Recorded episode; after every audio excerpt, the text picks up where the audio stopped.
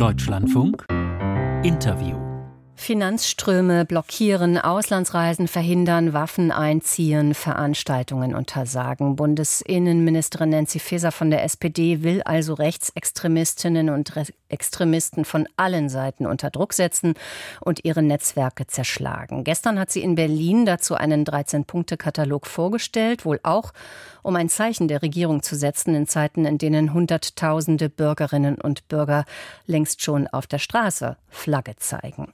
Hinzu kommt, Bundeskriminalamt und Bundesverfassungsschutz verzeichnen Rekorde an rechtsextremen Straftaten, Straf- und Gewalttaten.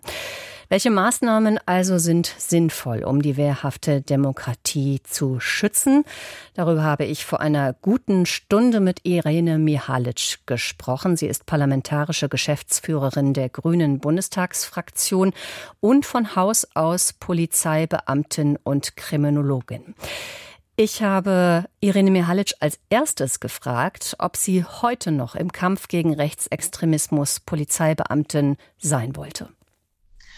Ja, das ist eine sehr schwierige Frage. Also ich war immer sehr gerne Polizeibeamtin, weil ich glaube, dass ähm, auch starke Sicherheitsbehörden, also wozu natürlich auch die Polizei zählt, aber auch die Nachrichtendienste, essentiell sind, um unsere Demokratie zu schützen. Und ähm, ich glaube, da liegt heute immer noch eine große Aufgabe vor den Sicherheitsbehörden, aber natürlich auch vor der gesamten Gesellschaft, genau wie damals in den 90er Jahren. Also ich glaube, da hat sich seither nicht mehr so viel verändert, was die Aufgabe angeht, aber wir haben es heute mit anderen Phänomenen zu tun und deswegen deswegen müssen wir auch anders darauf reagieren. Hm.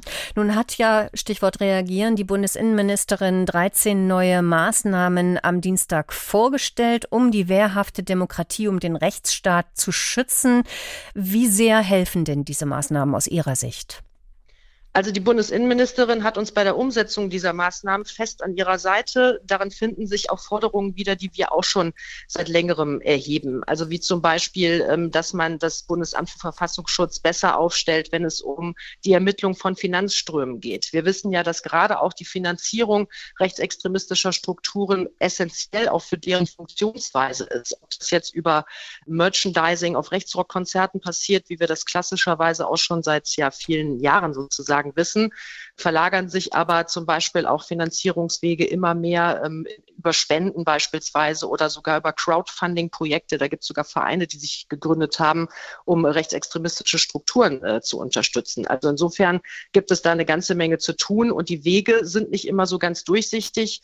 Auch Kreditinstitute muss man ja wahrscheinlich auch ein bisschen davor schützen, beziehungsweise dafür sensibilisieren, mit wem da wer eigentlich Geschäfte macht. Also da gibt es eine Menge Arbeit und deswegen ist es richtig, da die Zusammenarbeit äh, zwischen sozusagen Finanzbehörden und dem Bundesamt für Verfassungsschutz äh, zu verbessern, um halt eben auch diesen Finanzströmen besser auf den Grund zu gehen. Hm. Äh, es ist aber ja eine Maßnahme, die auch auf Kritik auf jeden Fall stößt, ähm, dem Verfassungsschutz mehr Befugnisse zu geben, dessen Befugnisse auszuweiten, um diese Finanzströme nachverfolgen zu können. Das könnte ja auch unbescholtene Bürgerinnen und Bürger treffen. Ist das nicht fragwürdig, gerade auch für eine grüne Partei? Gerade was die Befugnisse unserer Nachrichtendienste angeht, ist ähm, insofern natürlich Sorgfalt geboten, dass man da das Kind nicht mit dem Bade ausschüttet. Deswegen werden wir uns selbstverständlich jeden gesetzlichen Vorschlag, den die Bundesinnenministerin bzw. die Bundesregierung da unterbreitet, ähm, sorgfältig anschauen. Gleichwohl muss man natürlich sagen, dass die Nachrichtendienste in Deutschland ja nicht unkontrolliert arbeiten. Da gibt es parlamentarische Gremien und auch andere Möglichkeiten, ähm, über die Arbeit der Nachrichtendienste gut informiert zu sein. Und insofern ähm, glaube ich, ich, dass es ähm, zur Wehrhaftigkeit unserer Demokratie einfach dazugehört, den Behörden, den Sicherheitsbehörden, unter anderem halt eben auch den Nachrichtendiensten, die richtigen Kompetenzen an die Hand zu geben, zielgerichtete Kompetenzen an die Hand zu geben, damit sie ihre Arbeit auch effektiv tun können, um die Bürgerinnen und Bürger eben auch effektiv schützen zu können. Mhm. Und deswegen ist bei den, gerade bei den Befugnissen natürlich große Sorgfalt geboten, damit das auch geschehen kann. Sie sprechen da einen wichtigen Punkt an. Sind denn die Sicherheitsbehörden, damit ja auch die Polizei und andere, technisch und personell überhaupt entsprechend ausgestattet, um das, was Sie da jetzt als Ampelkoalition planen, auch umsetzen zu können? Nun ja, der Technik und beim Personal ist immer Luft nach oben, wie wir so schön sagen. Also das ist natürlich etwas, was äh, damit einhergehen muss. Also das eine kann es ja nicht ohne das andere geben. Wir hatten jetzt auch ähm, Debatten im Zuge der Haushaltsberatung darüber, wie man unsere Sicherheitsbehörden gut ausstattet. Es gibt natürlich angesichts äh, diverser gesellschaftlicher Bedrohungen immer wieder eine Debatte darüber, ob wir unsere Verteidigungsfähigkeit verbessern müssen, was auch richtig ist. Aber wir dürfen natürlich auch bei den anderen Behörden nicht sparen und äh, wie Sie eben schon schon angemerkt haben, sie auch äh, personell und auch technisch so ausstatten, dass sie all diese Aufgaben erfüllen können. Und da ließe sich sicherlich noch etwas machen. Wir stehen jedenfalls dafür bereit, genau das zu tun. So haben wir ja auch in der Vergangenheit die Forderung unterstützt, zum Beispiel ein Sondervermögen zu schaffen, um zum Beispiel die Polizeien äh, richtig auszustatten. All das wäre möglich. Ähm, das wird natürlich innerhalb der Koalition zu diskutieren sein, wie uns das am besten gelingen kann. Wie wollen Sie die FDP da an Bord holen? Finanzpolitik ist ja bekanntlich gerade ein heikles Terrain im Bundeshaushalt.